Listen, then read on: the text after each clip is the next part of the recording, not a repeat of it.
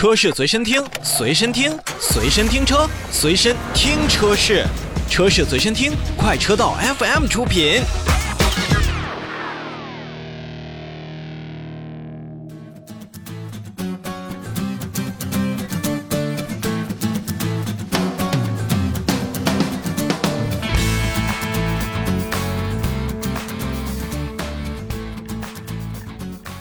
召回再来看宝马，日前宝马中国呢也是要召回相应的车辆，也是从即日开始去召回2018年6月19日至2021年5月28日生产的部分进口的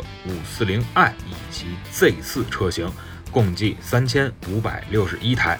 那么在召回范围内呢，是因为车辆的 DME，就是发动机电子控制模块中的控制串联泵的相关软件程序存在缺陷。当特定的发动机启动情况下，比如说快速点按点火开关两次，可能会造成串联泵内部的真空泵去损坏。损坏的真空泵呢，就不能有效为制动提供真空助力，